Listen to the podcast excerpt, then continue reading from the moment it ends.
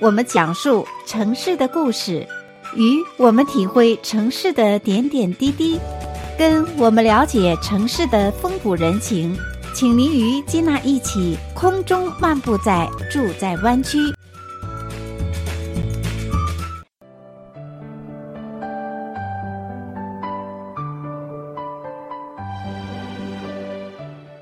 亲爱的听众朋友们，欢迎回到节目当中，继续来收听《住在湾区》的节目。我是金娜。今天的节目当中呢，我们继续有请节目中的老朋友，也是节目中的特别嘉宾安迪马老师，请他继续带领我们走入太浩湖。安迪，你好。金娜好，各位听众，大家好。那今天这个节目可以说是延续上一周为听众朋友们介绍以太浩湖为主题的一些呃步行的山路啊，或者是步行的太浩湖的步道哈。那因为是上一期呢，由于时间的关系，还有一些地方要介绍给听众朋友，所以今天呢，我们单独继续的带领大家游太浩湖。首先呢，还想请教一下安迪马老师啊，为我们的听众朋友先概括介绍一下上期为我们听众朋友所介绍的太浩湖步行的爬山的步道。OK，好的，我们上一期呢为大家介绍了一个是整个太浩湖的全景，也就会一定要提到它这个两百英里围绕湖一圈的这个整体的呃这个路线。那当然。我们还讲到了这个玫瑰山，那是太浩湖周围这些路线当中最高的地方。嗯，我们这这一期呢，呃，提一下在和玫瑰山相对的另外的一边，也就是湖的西南边。嗯，这个地方说起来，其实很多人都知道，就是落叶湖 （Fallen Leaf Lake）。哦，嗯，这个名字很美耶。哎，这个名字很美，尤其是到了秋天就更美了。哇，对，所以它是在它是在 Lake Tahoe 南边的另外一个小小的湖。呃，如果走八十九号公路，你们过了 South Lake City，然后向西边走，你们会走到有一个地方，嗯、呃，当然很难停车，呃，或者你要停到比较远的地方。那个地方路在很高的地方，然后左边也是水，右边也是水。当时很早以前刚来美国，我第一次到这里的时候，同学呢坐在车上，他以为我是从一个桥上面开过去的，对，嗯、所以这个太特别了。嗯、对，所以一边呢就是 Lake Tahoe，另外一边呢就是呃 Fallen Leaf Lake，就是落叶湖，可能这样念着是快一些，顺、嗯、嘴一些。对，这个是因为它在秋天的时候，它附近的很多树都会在深秋呢变成黄色，然后落叶。如果要是有比较比较幸运的话，我们在十月底、十一月，如果能碰上冬季的第一场大雪，或者在湾区就是第一场大雨的话，你们就赶快去，因为呃树叶的落叶的时间在给它后呢，它比我们正常的湾区或者加州会晚两个星期，嗯，所以它真正你会看到黄叶子是在十月十月下旬到十一月中。那再加上这个、oh. 这个地方呢，它既然是一个 lake，就是在一个山谷里边，所以相对它地表温度又比较高，有湖水去调剂，所以那边落叶时间会偏晚。那为什么要讲这么仔细？就是因为这可能是一年当中就只有那么，呃，一个星期，再加上我们又得上班，可能就变成只有那么一两天，一个周末，你能看到呢金黄色的树叶，呃，蓝绿色的湖水，然后和。白色的这个雪山能放在一起看，都是淡蓝色的天空。哇，想想都是一个令人迷醉的一幅景致哈。像马老师讲的，哇，在这个浓荫的密林当中，我们啊、呃、这个行走，然后呢，呃，马老师刚刚讲的已经富有诗意了。在湖边又看到湖上浩瀚的这个水面波光粼粼，近处的这个山呢又有着秋色啊，也就是这个金黄色的落叶，哇，太美了。那这边你们呃，这个咱们听众如果要想去的话呢，就是注意，它有一个还有一个优点，我要说一下，它落叶湖呢在八十九号公路南边，它是当然了，它是一个长条形的，所以我们有两个有两个选择，一个呢是体力比较不太好的，你们可以沿着一个地方呢，就是英文所说的 out and back，就是进去了之后就回来。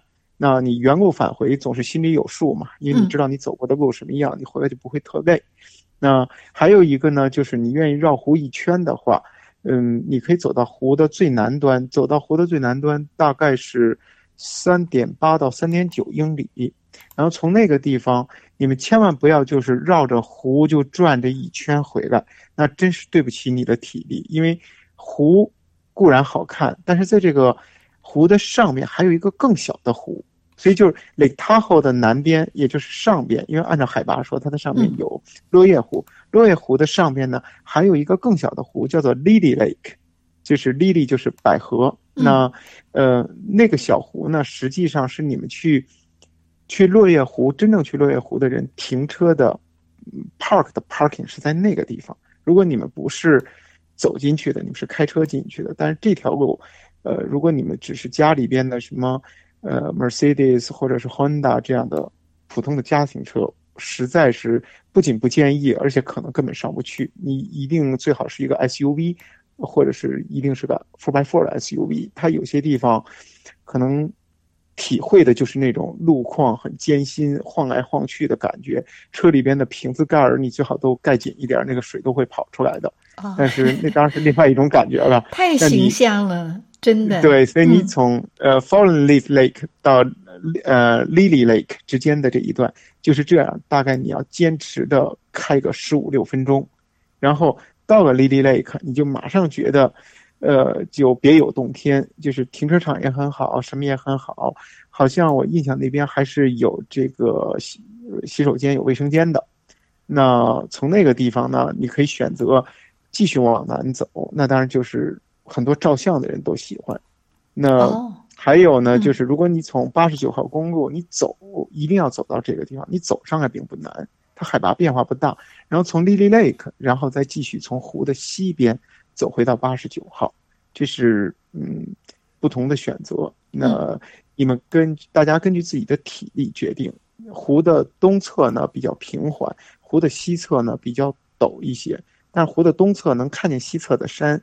景色好看，湖的西侧呢，能看见东侧的树，但是可能你需要消耗比较多的体力，所以如果你们真是想绕湖一圈，你觉得我的体力就在那附近的话，我建议你逆时针的走，先走比较困难的，不行就是下山往回走，行翻过山了之后就变成一路平路，基本就没有太多再翻山的地方，你就可以回到停车场。马老师讲解的太仔细了，而且刚刚提到 Fallen Leaf Lake，也就是落叶湖哈，那这个湖又是 Lake Tahoe 湖的南边。对不对？所以其实这一块地方是我自己每次去太浩湖，我觉得是最喜欢的地方，因为它整个围绕这个太浩湖，从这个居住的角度也算是相对繁华一点，也就是说晚间你吃饭也容易找到餐馆的，有一条街，对吧？那另外呢，湖上边又有湖，真的这边是星罗棋布，有很多的湖，而且呢，如果我介意的话，我觉得是应该住下来。至少住一周哈，在这边不同的湖旁边都有很多的一些 trails 可以走一走、看一看，对不对？如果要是体力好的朋友，在这边走上一两个星期，你都会看到不同的景色，在不同的路上看到不同的景色，所以呃是有无穷无尽的这个美景可以对，嗯，而且每个地方呢，它的。景色又不太一样，你从山脚下看山是一样，从上面看下边，就真是有点那个诗里说的“横看成岭侧成峰”的感觉。这个地方我觉得特别喜欢。如果要在那个太浩湖买房子，我就觉得这块的地方是首选，也是很值得的，也是值得的。冬天滑雪离 Havilland 也是非常近的，也算是整个那个太浩湖比较相对中心的地方，而且呢又景致又非常好的地方。对，各种游玩的这个设施也是比较完善的地方，对不对？对，从 Fallen Lake 到 Havilland 的滑雪场。我是骑自行车可以过去的，我就带自行车过去。哦，我从对这两个地方，而且也没有太多的上上下下的变化。嗯，从湖骑到市中心，如果你骑的不是很快的话，嗯，可能有个十分钟吧，有个有个十分钟你就能骑到。嗯，对。然后再再到如果到市中心呢，大家就都知道到个 Heavy 就没有多远了。嗯、一呃，到市中心从湖边到市呃从湖的停车场到市中心大概就是四到五英里。太好了，就就可以到 Salt Lake City 的市中心了，嗯、很近的。四五个英里开车也是非常的方便哈。就你们经常会出现的问题是一不小心就把那个，呃，错过了落叶湖的那个入口啊，就给错过去了。是的，这个太浩湖我们是走不完哈，也看不够，嗯、百看不厌的这个太浩湖。那接下来我们稍事休息，马上回来。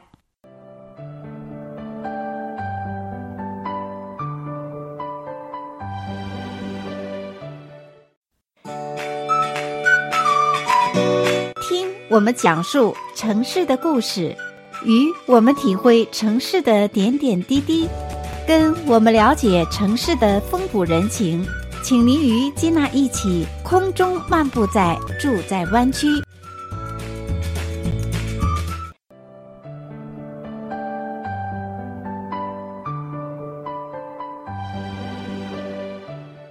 亲爱的听众朋友们，欢迎回到节目当中，继续来收听《住在湾区》的节目。我是金娜。今天的节目当中呢，我们继续有请节目中的老朋友，也是节目中的特别嘉宾安迪马老师，请他继续带领我们走入太浩湖。安迪，你好。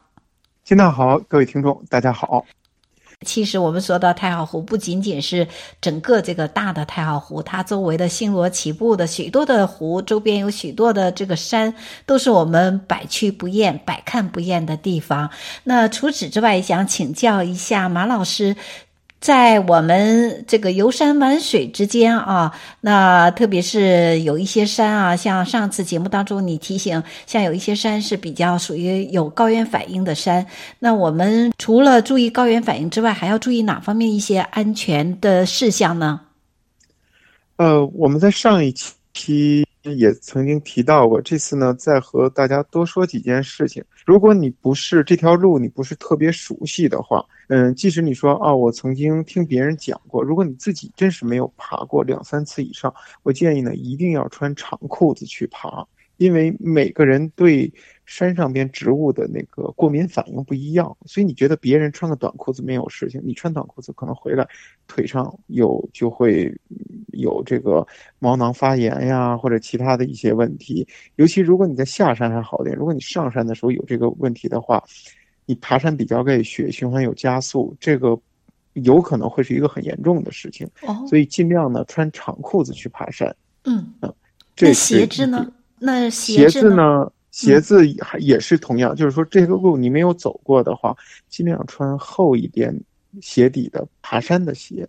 你像我如果在走 Mountain Rose 的话，我可能就会选择穿普通长跑的球鞋，就一般的运动鞋，因为我已经很熟悉哪里的石头对于我来说是否就是说比较，呃，脚上面会觉得比较比较硌的比较疼。那每个人不一样。嗯所以呢，第一次呢，穿的保守保守一点，而且不要尽量要穿一个长一点的袜子。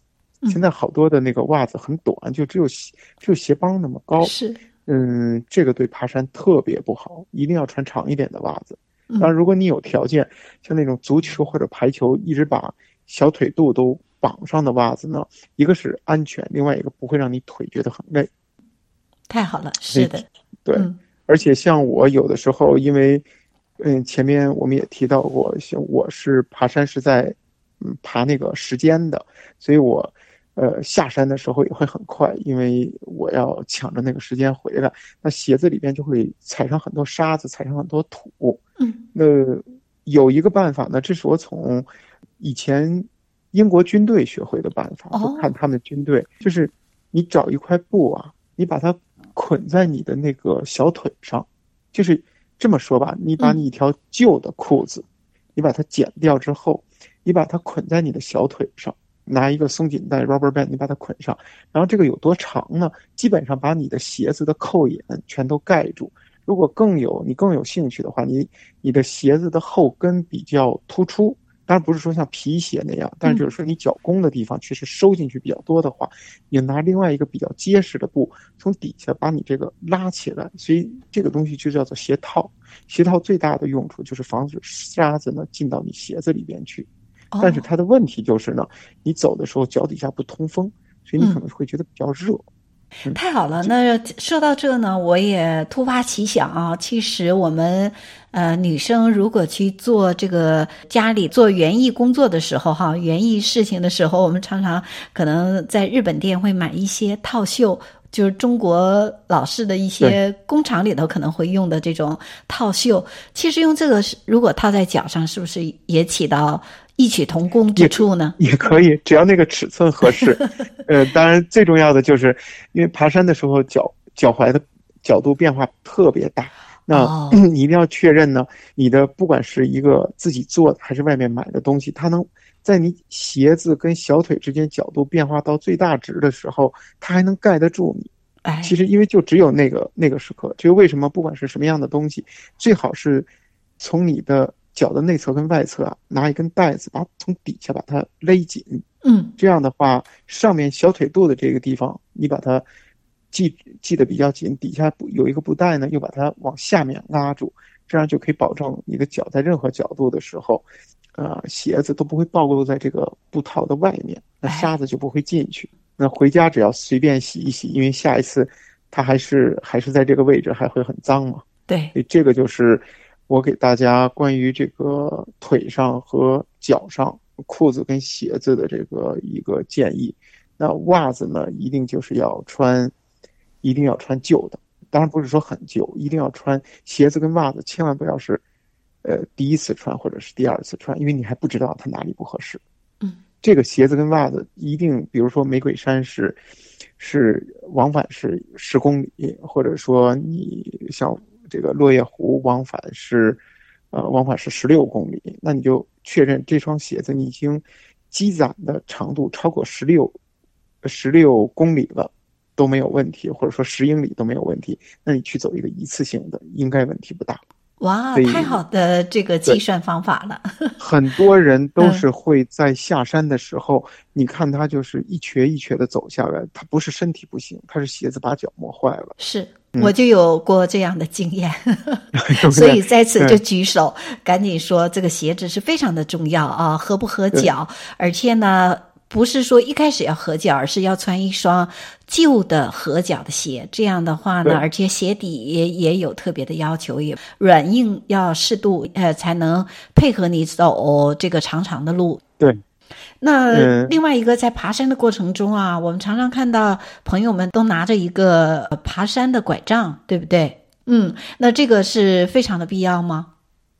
爬山拐杖是这样，它主要是上山的时候呢，它当然是帮助借力，因为上山手你使不上嘛，你很如果山没有很陡的话，不可能是真正意义下的爬山。对吧？我们还是在山上走。嗯、那爬山杖呢，就等于说，它把你的手从水平方向变成了跟腿一样是垂直方向，所以你在胳膊动的时候呢，它往后，它等于说帮助你去撑那个地。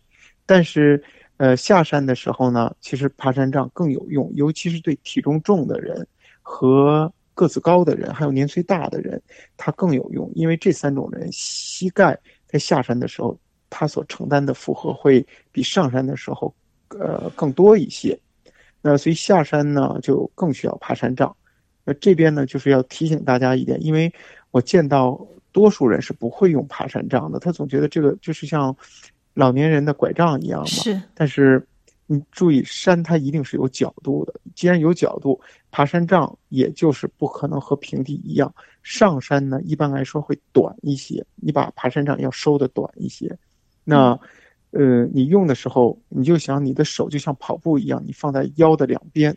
那上山的时候呢，就比这个高度呢，根据山山坡的倾斜的程度，你觉得这个山在你往前一两尺、两尺吧，就不到一米的距离上，你这个坡度抬高了多少？那像 Mission Peak 吧，在这个距离上大概抬高了有两个英寸。那你就把这拐杖呢缩短两英寸，因为这就是你手前出的位置，在那个位置，大概你拐杖要短两英寸，才正好撞击到地上。那下山的时候呢，同理，你要把它拉长这两英寸。那有的时候山比较陡的，像 Mission Peak，它有一段特别陡，就在比较中间，过个第二把椅子或者第三把椅子的时候特别陡，那可能你就要把它缩短，整整缩短，比如说五英寸甚至六英寸，就半尺左右。那为的就是下山的时候，你要把它放到身体的前边去，等于说你的脚还没有落地，你的手已经落地了。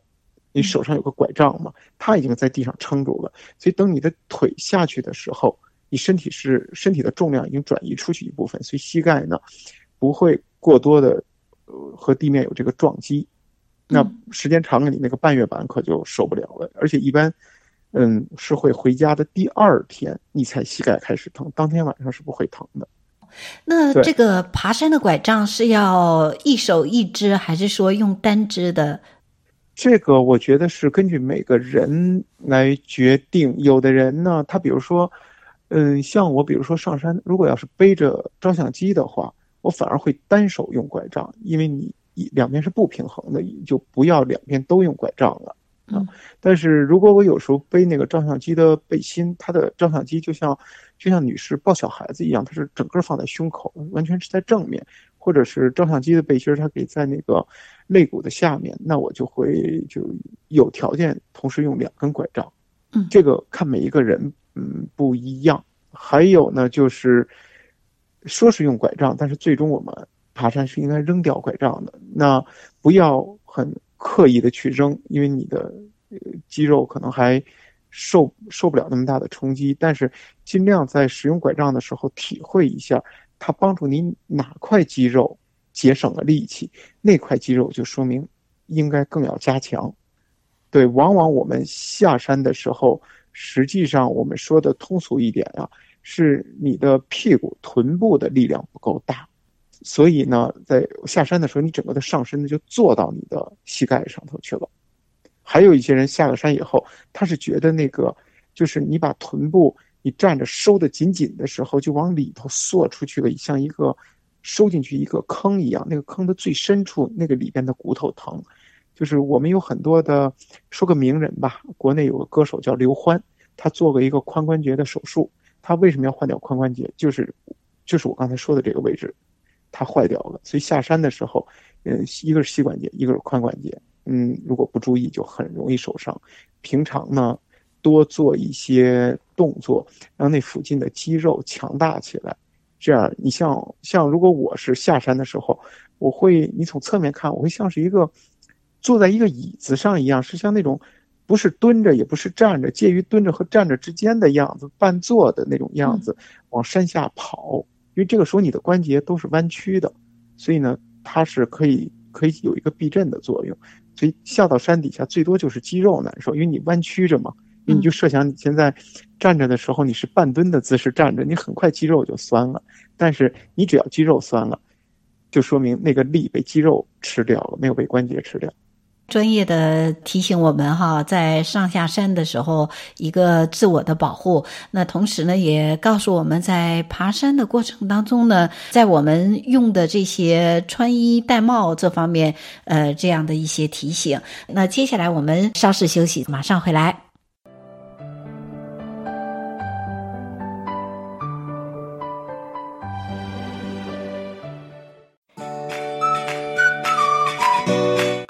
我们讲述城市的故事，与我们体会城市的点点滴滴，跟我们了解城市的风土人情，请您与金娜一起空中漫步在住在湾区。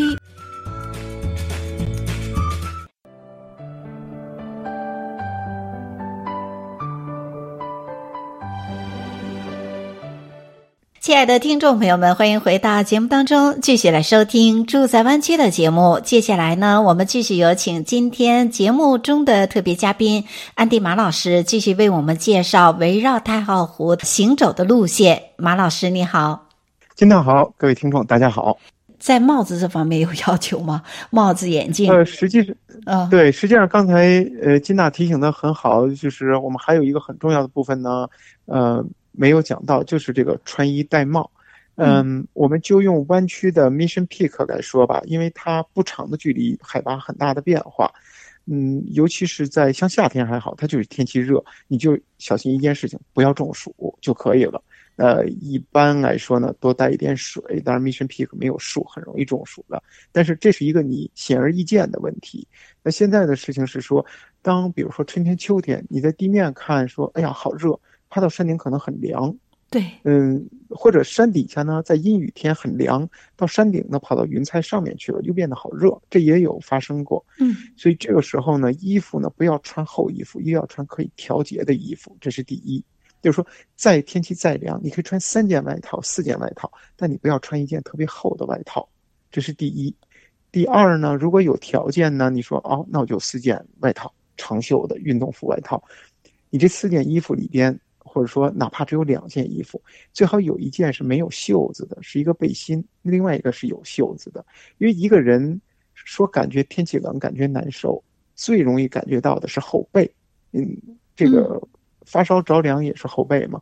很少有一个人他会说，我胳膊觉得很凉。如果你当你觉得胳膊凉的时候，大概那个后背已经冻坏了。所以就是说，你准备一件短袖衣服，尤其是平常比较容易出汗的朋友，运动比较少的。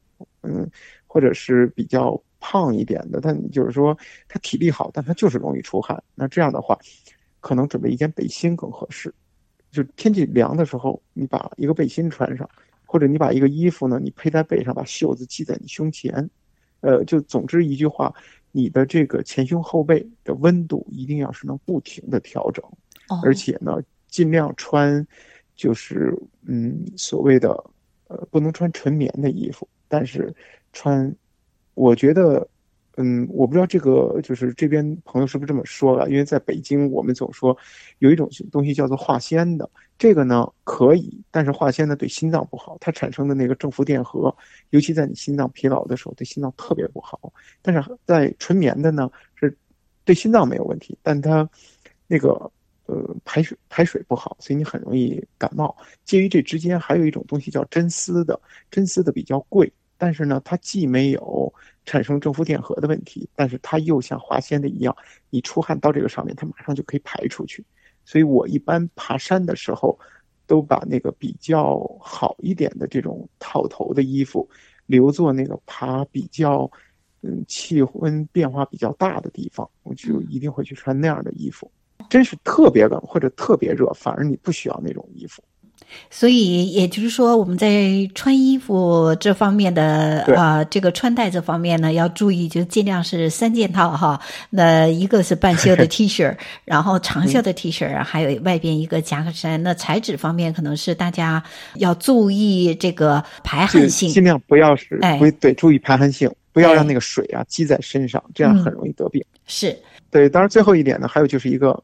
帽子、眼镜、手套，千万不要小看这三样东西。哦、还是说，特别冷的时候跟特别热的时候，嗯，谁都知道该怎么做。但是就是在气温有变化、海拔有变化的时候呢，帽子是一定需要的，因为帽子呢，它可以帮助你吸汗，至少你不会。你像我跑步的时候，脸上呢，我就不用不停的去擦汗了。尤其现在呢，还有一个疫情的问题，我们尽量让手不要过多的去碰到你的脸。那最好的办法就是戴一个帽子。呃，这边我就比较建议的呢，是一个棒球帽。我不太建议那种，嗯，打高尔夫球的那种太阳帽，因为你的头顶还是冷了会被吹到，呃，头顶会被吹到之后，会有大量的血液就去那边去支援温度，你就马上心脏的负担就会重起来，因为头顶的血管比较多嘛，所以它会吃掉的血比较多。嗯，所以呢，尽量戴一个棒球帽，就完全能一个半球形的能能盖住你的这个头。那我呢，爬山的时候，如果风比较大，会把它反过来戴，让我那个脖子就是颈部后边呀，正好在那帽檐的底下。因为爬山的时候你是身体前倾，头又抬起来，所以正好那个帽檐就把脖子盖住了。那个地方尽量不要着凉，你会很快你就觉得后背开始比较紧，即使没有病，没有病倒，但是你爬山的时候肌肉就变紧了。是的，爬山的时候尽量肌肉是松的，所以这个是帽子。嗯手套呢，一个是最冷最冷的时候，人家常说，嗯，一个围脖半个棉袄，这个手套跟帽子也很大程度上就可以解决。呃，常以前有个很不不太不太雅观可笑的事情嘛，说当你最冷的时候，你宁可把裤子脱下来套在脑袋上，都可以让你保温，就是这个道理。嗯，原因是你的臀部跟大腿上面脂肪是比较多的，那个地方不会让你生病的。如果气温比较低，但是你的头部很容易就让你生病。啊，那手套呢也是同样的道理。还有呢，我有一个经验，就是为什么要戴手套？又回来说，如果这条路是你没有怎么走过的，嗯，手套能帮到你的地方是，如果是石头比较多、沙子比较多，小心有蛇和蜥蜴，你多戴一个手套就减少一一些风险。如果是树木比较多呢，尤其是。在比较，比如说到海边，我们将来可能会介绍的到这个，嗯嗯，九号公路大盆地那边，它，呃，有点像热带雨林的感觉。戴个手套，你不知道哪一种植物会让你过敏，嗯，而且你这一手下去，你可能就抓到一个会咬你的小的 bug，所以戴一个打高尔夫球或者打棒球的手套，它有一定的韧性，嗯。比较好，而且它又比较贴手，你也可以，比如说抓个木头啊，什么都抓得住。那你不用时时刻刻都带着。那比如说比较平的地方，你把它放一个地方，那挂在身上是最好的。然后你觉得下面一段路很可能你要扶一下这边，摸一下那边，就把它带上。